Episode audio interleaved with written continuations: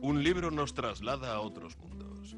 Nos hace vivir otras vidas y soñar visiones diferentes, porque tiene oculto en su interior un encantador de palabras. El encantador de palabras. Un programa de Asier Muniategui.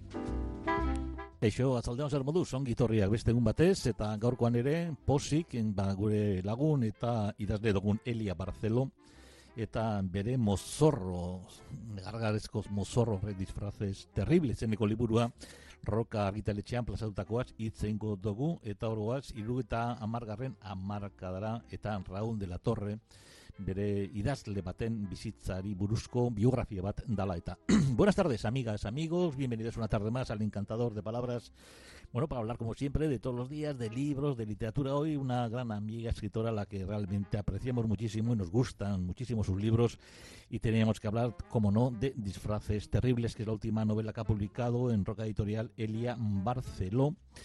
Y bueno, pues eh, nos lleva a los años 70 y con un prestigioso cuentista llamado Raúl de la Torre, argentino, residente en París. Bueno, salta a la fama al publicar su primera novela y bueno, pues su popularidad como esa popularidad como novelista del boom pues creció con sus siguientes obras. Bueno, luego está el tema de los matrimonios, un segundo e inesperado matrimonio, una implicación política, todo ello pues le coloca en un punto de mira pues las crónicas de sociedad y luego pues decide descubrir públicamente su homosexualidad y cuando se conoce su suicidio de un pistoletazo. Bueno, pues mucho después un joven crítico francés se llama Ariel Lenomar pues embarca en escribir la biografía, entrevistando a quienes le conocieron, a su editor, a sus amigos y sobre todo a Amelia, su desconcertante, sofisticada primera esposa, de la cual nos enamoraremos todas las lectoras y los lectores seguramente. Eh, además fue compañera, apoya del autor a lo largo de toda su vida y un misterioso mundo que rodea al escritor que amenaza con convertirse en parte de esa propia vida del propio biógrafo, que se va a ver metido en mil y unas situaciones. Él tiene que responder a muchas preguntas. Es qué le llevó a confesar esa homosexualidad, qué, por qué se suicidó, qué se esconde detrás de sus novelas. Bueno, después de muchos años los testigos quizás siguen mintiendo. Bueno, pues todo eso a través de una trama que nos lleva, pues nuestra querida Elia Barceló, a engancharnos a la novela y a no soltarla sin querer. Elia Barceló, muy, muy buenas tardes y gracias por estar con nosotros en el programa. Hola, muy buenas tardes. Encantada de oírte hablar con ese entusiasmo de mi novela. Sí, es que uno, uno, uno se entusiasma, es que se, se entusiasma. Eh, mira, yo con lo de los disfraces, después cada uno hacemos nuestra lectura, obviamente. Siempre decimos que cada novela para cada lectora, para cada lector es eh, distinta. Eh, claro, hay una escena, por ejemplo, en la que obviamente están con los disfraces de vampiro y tal, se pincha con la aguja, la chupa, sangre. Y dices, no me extraña que los vampiros digan que es sabrosa, que es dulce la sangre, ¿no? Pero bueno, no nos quedamos en ese disfraz, porque eh, obviamente que es una metáfora que obviamente también tiene mucho que ver con la novela y sobre todo con el personaje principal, en lo de chupar la sangre, y no solamente la sangre, sino incluso el alma.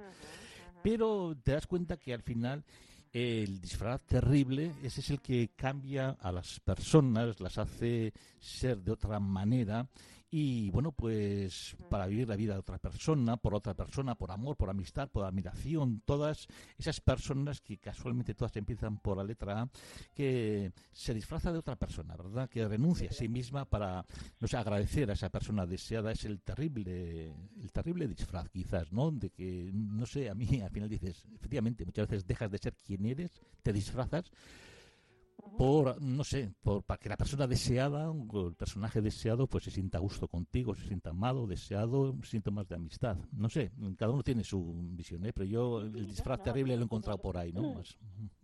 Tienes mucha, mucha razón con tu lectura. Mm. Disfraces terribles es, es algo que yo pienso que todos hacemos, o sea, todo el mundo tiene su, su disfraz, su máscara. Hay gente que solamente tiene una, hay gente que tiene dos o tres, mm. según en qué mundo se mueva, según con quién se está relacionando. Mm. Hay gente que lo hace, digamos, inocentemente, o sea, que trata de ser, pues, en un cierto ambiente más más simpático, más guapo, más encantador mm. y en otro pues más dejado, pero hay gente que lo hace pues eso porque quiere ser como el otro o porque quiere quitarle parte de lo que el otro tiene, o porque tiene un secreto tan terrible que tiene que mm. disfrazarse para que nadie se dé cuenta de ese secreto. Yo creo que en mayor o menor medida todos los humanos tenemos máscaras y disfraces. Unos son realmente terribles y otros son más simpáticos. Pero siempre hay capas, y hay que ahondar. Antes que se me olvide, hay un personaje que es nacido en San Sebastián, que, oye, que nosotros siempre aparecemos por algún lado. que gracias, porque no. Verdad, tú fíjate que yo nunca he tenido así una relación personal ni familiar con el, con el País Vasco, ¿no? Pero a mí siempre, siempre, en todas las personas que he conocido, me han parecido tan encantadoras que en todas mis novelas siempre pongo algún personaje, aunque sea un abuelo de alguien, un secundario o alguien que se ha ido a vivir allí, eh, que, eso que estén en, en, Vitoria, en San Sebastián, en Bilbao, en algún sitio. No sé por qué, me gusta. Mm. Bueno, vamos a poner algo también de, de Leonard Cohen, que también es alguien que también mm. está en nuestra en nuestra novela con, con esos mensajes. Eh, em, antes de esto, me gustaría hablar de la arquitectura porque obviamente mm, si algo realmente eh, te lleva y te cautiva, es eh, con qué naturalidad, eh, o sea, eh, vas continuamente cambiando de tiempo, de espacio y uno sigue la lectura y o sea no necesita ni siquiera pensar ah, ahora está hablando del pasado ahora está recordando no es una arquitectura no sé si ha sido un trabajo realmente difícil el, el, el decir bueno incluimos ahora pasado ahora incluimos presente ha sido quizás una dificultad porque realmente está tan bien hecho que dices, ha tenido que pensar muchísimo para saber cuándo incluir. Eh, no sé, digo, eh, esa arquitectura me, ha fascinado. Más, ¿Con qué naturalidad vas leyendo las...? Bueno, yo, yo, Sí. Yo es que soy muy así de natural, o sea, mi, mi, propia vida cuando estoy así sin hacer nada, paseando, lo que sea, yo me paso la vida pensando en el pasado y en el futuro, o sea, yo soy como como el dios eh, el dios de los romanos, el Janus, que miraba mm, hacia un lado y hacia otro, ¿no? Yo lo que menos vivo es en el presente. Me tengo que, que, obligar a mí misma a decir, disfruta de este momento, que este momento es único y se va a ir. Entonces, eh, en mis novelas también voy hacia atrás, hago voy un poco hacia adelante. Cuando yo vuelva aquí dentro de dos años, esto ya no existirá o esta persona ya habrá muerto. Y hace 20 años, aquí en este lugar donde estamos ahora, hubo una fiesta maravillosa donde todos sabían que tenían el futuro por delante, ¿no? Ese tipo de cosas es algo que a mm. mí no me da ningún trabajo porque es así como yo siento, como yo soy. Y entonces en las novelas, pues por eso, espero, por eso resulta así como tan tan suave la transición. Mm. Pero bueno, hay mucha filosofía, ¿no? Hemos puesto al Leonardo Cohen porque dice que el amor no se cura, o sea... Me encanta, me encanta Leonardo Cohen, amor no se cura. Entonces, eres de las que también crees que el amor, el amor no se cura, que es algo que nos arrastra de tal manera como, como a tus personajes, ¿no? O sea, que, continuamente están esos personajes ahí con, con esos sentimientos. Al final hablas siempre de sentimientos en tus novelas, claro. Sí, claro. Sí, porque es que lo que es que lo que es lo que nos es nuestro motor. O sea, los seres humanos nos movemos por pasiones y sentimientos y sobre todo por el amor o el no amor, o sea, toda la gama del amor, del desamor, del deseo, de, del todo lo que lo que tiene que ver con amor y no me refiero necesariamente a amor de pareja o amor sexual, sino a amor de padres e hijos, a amor de hermanos, amor de amigos, eh, es, es lo más importante. Yo si en una novela, por ejemplo, tengo la sensación de que todos los personajes eh, son muy fríos y muy calculadores y van a la suya y lo único que les importa es él mismo o ella misma, ¿no? A mí eso no me interesa, a mí me interesan las relaciones entre unos y otros. Y por qué a veces, eh, eso sí me interesa mucho, por ejemplo, por qué a veces se estropean las cosas o tú puedes hacerle mucho daño a una persona con la mejor intención. O sea, porque, por ejemplo, porque no quieres que sufra y como no quieres que sufra, le engañas o le ocultas algo o le mientes o le escondes cosas que debería saber y luego resulta que le has hecho un daño terrible tratando de, de lo contrario, de hacerle un bien. Y los, los malentendidos, eh, las palabras, las frases que te dicen y que tú las entiendes de una manera y te hacen polvo la vida y a lo mejor la otra persona ni se acuerda. Y luego, claro, las palabras malas, las que están hechas a propósito para hacer daño. Todo eso son cosas que, a mí me interesan mucho y que siempre salen en mis novelas. Eh, los juegos de lingüísticos, los palíndromos, los anagramas, eh, al final, muchísimo, sí, ahí, te has permitido ¿no? espallarte con los juegos y, claro, hay que hacer pensar a la gente también, ¿no? O sea, qué, posibilidades hay y luego incluso qué significado se puede atribuir, ¿no? a todo eso. Sí. Es muy divertido. Yo, yo eso lo, lo hice cuando, cuando estaba escribiendo la novela, empecé a hacerlo de vez en cuando con mis estudiantes. Yo entonces aún daba clase en la universidad y tenía una clase de, escritura y empezamos a hacer eso. Tú coges, lo digo porque si nos está escuchando alguien que le apetece jugar, uno coge su nombre, puede ser solo su nombre de pila o puede ser su nombre y sus apellidos si quiere meterse en malberenjenales y entonces coges todas las letras y las vas combinando sin coger letras nuevas y sin dejarte letras. Mm. Entonces, a ver si con las letras de tu nombre salen cosas. Y a veces hay como mensajes. O sea, mi, mi, nombre, fíjate que es cortito, que me llamo Elia. Sin embargo, tú le cambias de orden las letras y es leía. Sí, sí. es exactamente lo que me define. O sea, Elia leía. Y además, si lo ves, está puesto desde el punto de vista en que yo ya no existo. Bueno, con, con la frase la frase de Ariel es preciosa. Esa es verdad que es bonita. Esa es bonita y al final la ira y rías, que es, que es con, con, qué mensaje, ¿no? Lo, las tres las incluyes de una manera. Eh, dice en un momento, así es todo en la vida, querido. Parece que algunas cosas no van a llegar nunca y de improviso han pasado ya. Por eso hay que aferrarlas con uñas y dientes, roerlas hasta la médula y embotellar el perfume de los momentos felices para destaparlo después en los malos tiempos cuando no queda nada más. Eh, hay mucha filosofía continuamente sobre la vida, sobre el pasado. La memoria es muy importante, también es un factor importantísimo. También en otras novelas, pero también aquí quizás la memoria de lo que se recuerda y de lo que se quiere recordar y de lo que no se quiere o se quiere olvidar, ¿verdad? Estás continuamente con esos personajes. De lo que sí se quiere olvidar y no puedes olvidar. Mm. es que es un juego muy, muy interesante siempre. Yo creo que en todas las vidas. Que uno se narra su vida y le gusta recordar ciertas cosas y le gusta tanto que las recuerda y las recuerda y olvida todo lo que había alrededor. Y otras veces lo que quieres es que se te olvide algo porque lo hiciste mal o porque te da vergüenza o porque ya no lo mm. puedes arreglar, porque la persona murió, por ejemplo, y sin embargo no consigues olvidarlo. Tenemos un cerebro muy, muy curioso. No tenemos un botón de, encendido y apagado, que es una lástima, y tampoco tenemos un botón para guardar los mejores recuerdos mm. y poderlos disfrutar. Y otro botón en que diga, mira, esto es una cosa muy fea, mejor lo olvido y sigo adelante. Le das mm. al botón y se te va sería estupendo, pero no aún no se ha inventado.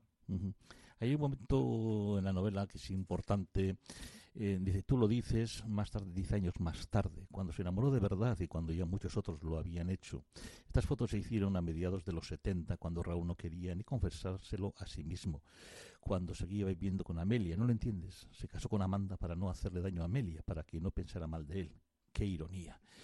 Claro, hay un momento en el que el chantaje es, digamos que el, digamos el motor de, de, la historia de la novela, ¿no? Hasta qué hasta qué punto podemos utilizar eso por no ser, eh, como dice aquí en este fragmento, eh, no ser, digamos, dignos con nuestra manera de pensar, de sentir o de, de salir a la luz a veces, ¿no? Y eso nos lleva a trastocar toda toda nuestra vida, todo nuestro camino, todo nuestro futuro. que, tú siempre estás eh, con ese pasado y el futuro, ¿no? Ese equilibrio siempre. Sí. es que claro, uno cuando toma una decisión mm. piensa en, digamos, en un futuro cercano, pero no piensas que esa decisión a lo mejor mm. te va a llevar por otro camino, como con lo de las agujas del mm. tren, que una pequeña decisión de repente te lleva a otro destino que no era el que tú querías llegar. Pero, pero el asunto del chantaje es que Em, estamos acostumbrados en las películas a que los chantajes siempre son por cuestiones delictivas. O sea, si, em, si la persona que tiene tu secreto lo cuenta por ahí, te van a meter en la cárcel, por ejemplo. Pero hay secretos y chantajes que no te van a llevar a la cárcel, pero van a hacer, por ejemplo, que tus vecinos no te saluden, o que la gente piense mal de ti, o que, em, que tú pierdas tu autoestima. Y eso es algo que, que, cuesta mucho de soportar. Entonces a veces prefieres ceder al chantaje y hacerte polvo la vida para no decepcionar a las personas que de verdad te importan. Y eso es dolorosísimo. Dice que las cosas suceden sin ninguna explicación y la historia de los hechos sucedidos no tiene nada que ver con nuestra moral. La moral solo entra después, cuando tratamos de construir una historia y de justificarnos a nosotros mismos. Claro, esa es quizás la fase filosófica. ¿no? Un poco para... Claro, no podemos hacer eh, spoiler de nada, pero porque claro, no queremos sacar nada a la luz, pero de alguna manera sí estamos hablando de eso. De, cuando queremos explicarnos es cuando sacamos los temas de, de, la moralidad, de la ética, para decir, bueno, esto ocurrió por tal cosa, por tal cuestión. Y claro, en, en la vida de estas personas, digamos que este biógrafo va a escribir, digamos, eh, bueno, pues toda la historia de Raúl de la Torre, de este prestigioso escritor, y va a ir descubriendo a través de su ex mujer, a través de su mujer, a través de su editor André, de su pareja eh, y del propio autor y de sus escritos, cómo era ese personaje en realidad. Y aquello que él admiraba como profesor, mm, de repente se le va diluyendo, cayéndose y descubriendo a través de los escritos. Hoy una cuestión muy bonita, que nosotros estamos con libreros, una librería de antiguo y ahí, ahí surge, pero claro, e-, este momento en que encuentras un libro con una dedicatoria que a mí me ha pasado muchas veces, es que es, algo magnífico y de ahí hace una historia, ¿no? Eh, lo, primero que dice, ¡uy, qué bonito! Sí, sí y, de encontrar incluso dentro de los libros, pues, un papel, sí. Los libros de segunda mano se tienen muchísima gracia mm. porque porque ya han pertenecido a alguien o a más de uno mm. y entonces a veces pues encuentras esos dibujitos o, o mm, subrayados o incluso notas así a lápiz a veces que cuestan mucho saber lo que quieren decir pero eso te pone en contacto con una persona a la que nunca conocerás, que a lo mejor ni siquiera está en este mundo, pero lo lees y piensas, ay, qué bonito, mira, pensaba lo mismo que yo. O, o, no, pero ¿cómo se le ocurre marcar esta frase que es tan tonta cuando aquí abajo hay una mucho mejor? O esas mm. dedicatorias que piensas, ¿cómo una dedicatoria tan bonita, que significa que esa persona de verdad quería a la otra, ha acabado en una librería de segunda mano y yo me lo he comprado por, por mm. dos euros? Es que es vergonzoso. Y claro, siempre se me ocurren historias y me invento cosas y bueno, ya sabes, esa es mi forma de ser. Sí, pero es una, una forma de ser que nunca, dices, se sorprende a, cada uno, ¿no? O sea, te, dices, joder, eh, aquí hay una historia. Incluso, yo a veces me he encontrado incluso una, eh, una postalita esta de la primera, mi primera comunión de hace 70 años, de ese señor, que encima que era de aquí, de al lado de, de, de, Guecho, y lo encontré en Andalucía, en un mercadillo de esos de la calle, ¿no? Y dices, joder, esto es una historia, ¿no? y, claro, me compré el libro, como este hombre que... Además empiezas a pensar ¿y por qué me la he encontrado yo? Eso es. la he encontrado yo y es de mi zona, es de mi lugar, ¿no? A lo mejor mm. me, ha estado esperando 70 años. Eso mola muchísimo. Sí, además eso que decías, bueno, pues ahí, ahí está esa historia que, como este protagonista nuestro, que al final se compra una caja de libros porque encontró una primera edición en esa librería dentro de una caja y y pensando que claro que también que el librero no tenía ni idea y el librero claro sabía bastante más que él que es lo que había cogido, y se había llevado y había llevado en su lo sabía estupendamente. Sí hombre, además el, tema del robo es decir oye me llevo claro porque decir también dije oye pues solamente me llevo la postal. Y luego terminas comprando el libro que tal no me interesaba para nada pero dices por la postal me compré el libro bueno hablemos del amor eh. claro pero hablemos del amor. Bueno hablemos del amor es que el amor en este y, yo he llegado a no sé a estar pensando continuamente si alguien se puede enamorar de la inteligencia más que del cuerpo, del atractivo sexual, de todo eso, ¿no? Porque claro, esta es maravillosa la relación que, que, se va plasmando en la novela entre el biógrafo investigador, la exmujer Amelie, que al final eh, si se hubiera titulado de otra manera Amelia y la vida de no sé qué, nos hubiera encantado también, porque al final yo creo que las lectoras y los lectores mm, nos vamos enamorando de, de Amelie de, una manera increíble, ¿no? sí, sí, no, no, Raúl queda en segundo, en segundo término, o sea, el biografiado. eso, es lo que yo quería. Sí. Me alegro de que haya sido así, porque yo quería ir construyendo la imagen, una imagen muy grande, muy grande, un gigante, un, un, genio de la literatura, ¿no? Además era encantador, era atractivo, era un hombre maravilloso. Sí. Pero luego, poco a poco, o sea, Amelia, que empieza siendo una figura mm, supeditada a Raúl y tal, poco a poco va creciendo, va haciéndose grande, Raúl se va haciendo pequeño y tú te vas dando cuenta que las cosas no siempre son lo que parecen. Y Amelia es una mujer muy atractiva porque es muy inteligente Sí, sí. y tiene mucho sentido del humor. Ujú. Y esa es una combinación maravillosa. Inteligencia, sentido del humor y buen corazón, Mm. es que vamos, es que no hay, no hay nada mejor. En cuanto a las, en, en las apariencias, ¿verdad? Que también en este en esta novela se ponen también en Ujú. cuestión. Eh, es cierto que, que es rarísimo o que a todos nos damos la vuelta al ver un hombre con las flores esperando en la calle. Es verdad. Y este también se siente tonto Todavía ahora todavía hoy en día, ¿no? Nos sentimos como... Todavía ahora hay gente, hay gente que, que mira, Mm. y, y- no, de verdad, yo, yo lo sé por algunos amigos Sí. míos que, que son gente estupenda y que lo han hecho y, y te dicen, mira, de verdad, o sea, si se retrasa dos minutos, Mm, ya te quieres morir, porque ya llevas allí tres o cuatro minutos esperando y te mira todo el mundo. Y- Uno- unos te miran con simpatía, otros Mm. te miran con burla, pero todo el mundo te mira.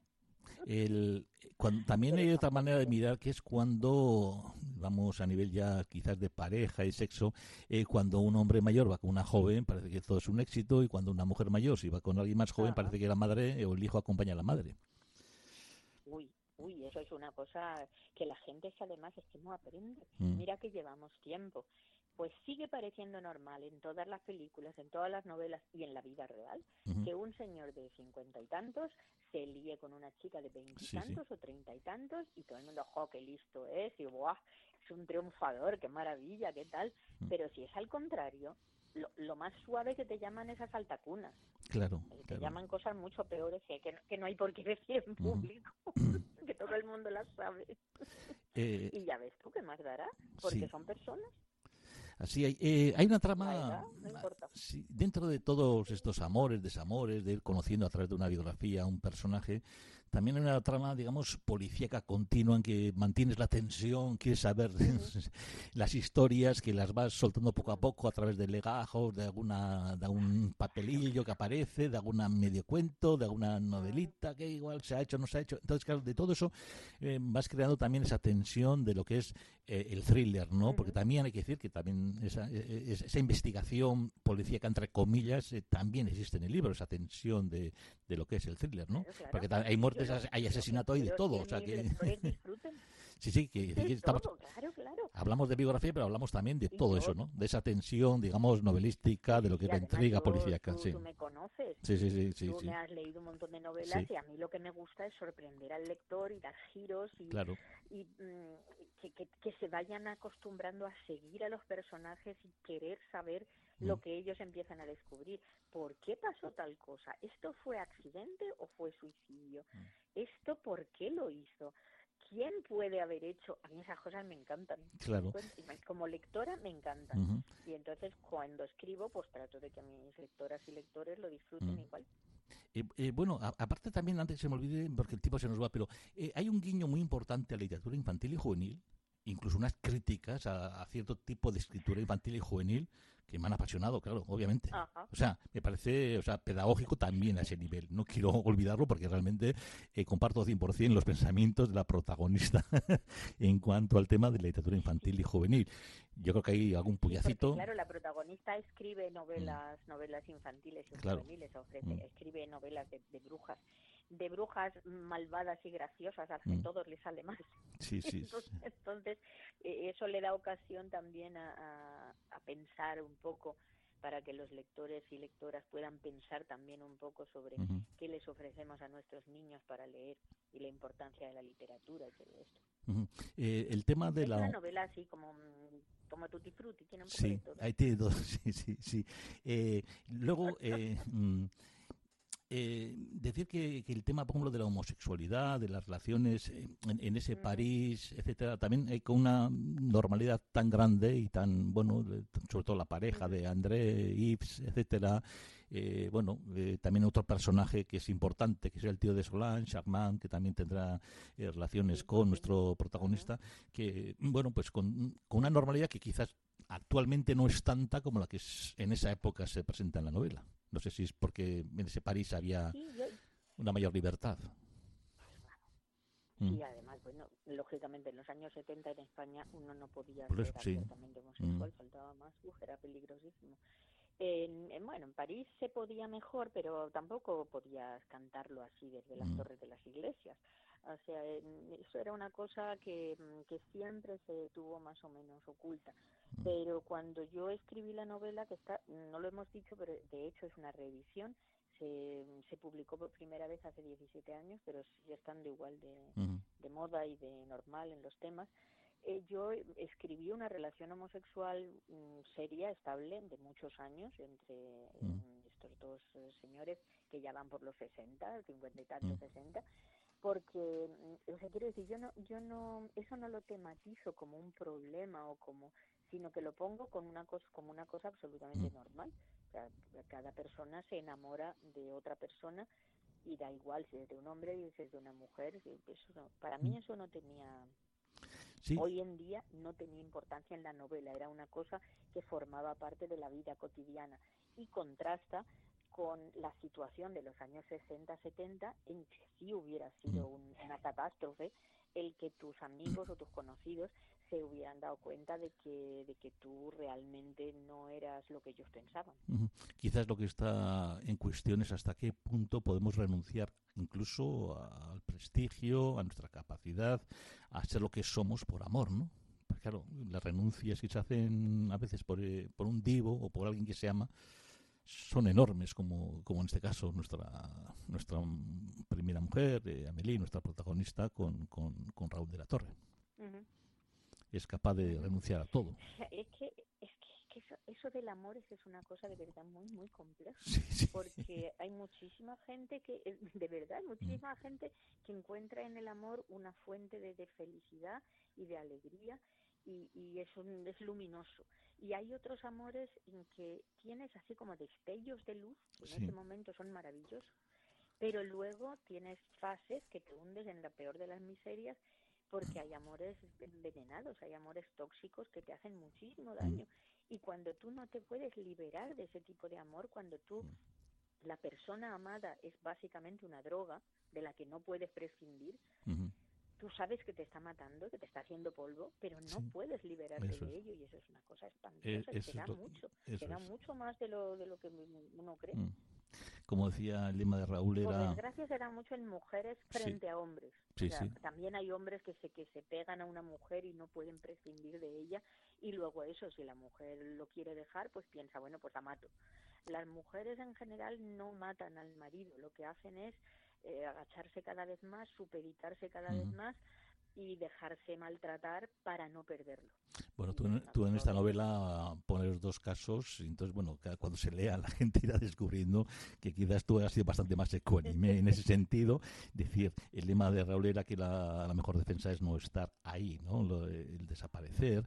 Y que los seres como Raúl dice en la novela que no pueden ser jamás celosos porque eso implicaría reconocer que en el mundo también hay seres o alguien que puede ser mejor que ellos, ¿no? Eso, esa descripción en la novela creo que es muy buena para, para definir eh, se, se se nos han acabado, como siempre, los minutos, tenía cantidad de preguntas. Quizás qui- qui- quisiera terminar con el momento de Elia Barcelona puede coincidir con el que hace su protagonista cuando dice que ese atardecer de verano en el que el milagro de estar vivo y ser capaz de crear era patente en Roma. No sé, ¿has sentido tú ese atardecer al escribir la novela? Sí. Has tenido. y además he tenido la inmensa suerte de no sentirlo solo una vez, sino varias veces a lo Oh. largo de mi vida. Sí. Hay momentos, yo creo que todos, todos los humanos los hemos tenido, Mm, ese momento en que dices, solo por este momento, por este Mm. momento concreto, ha valido la pena todo. Y si me tuviera que morir en este momento mismo, me moriría contento. Ha valido la pena. Eso es algo que si a alguien todavía no le ha llegado el momento, mm. que lo espere con, con alegría y con fe porque llegará y eso te compensa de muchísimas otras cosas. Pero os ha compensado leer, Es el eh, milagro de ser humano y de estar vivo. pues nos ha, nos ha compensado muchísimo leer Disfraces Terribles de Elia Barceló, publicado en Roca Editorial. Y la verdad, eh, Elia, pues como siempre, gracias, ya no nos quedan ni segundos para decirte agur, hasta la próxima, esperemos que sea pronto porque hemos gozado y como siempre ha sido encantador la novela y tú encantadora como siempre. Agur, hasta cuando quieras. Adiós. Muchas gracias. Seguramente estaré en Vitoria eh, a principio de mayo. Bueno, Entonces, pues- a lo mejor nos podemos ver al natural. Eso, que sea así. Y a todos vosotros hasta mañana. Cuando salga mi siguiente novela. Vale, agur, agur. Eta zu ere, Agur, muchísimas bai, eta Hasta zu ere luego. bihar arte hasier munetekin aurro dezu jainko lagun muixo handi betez, aio aio.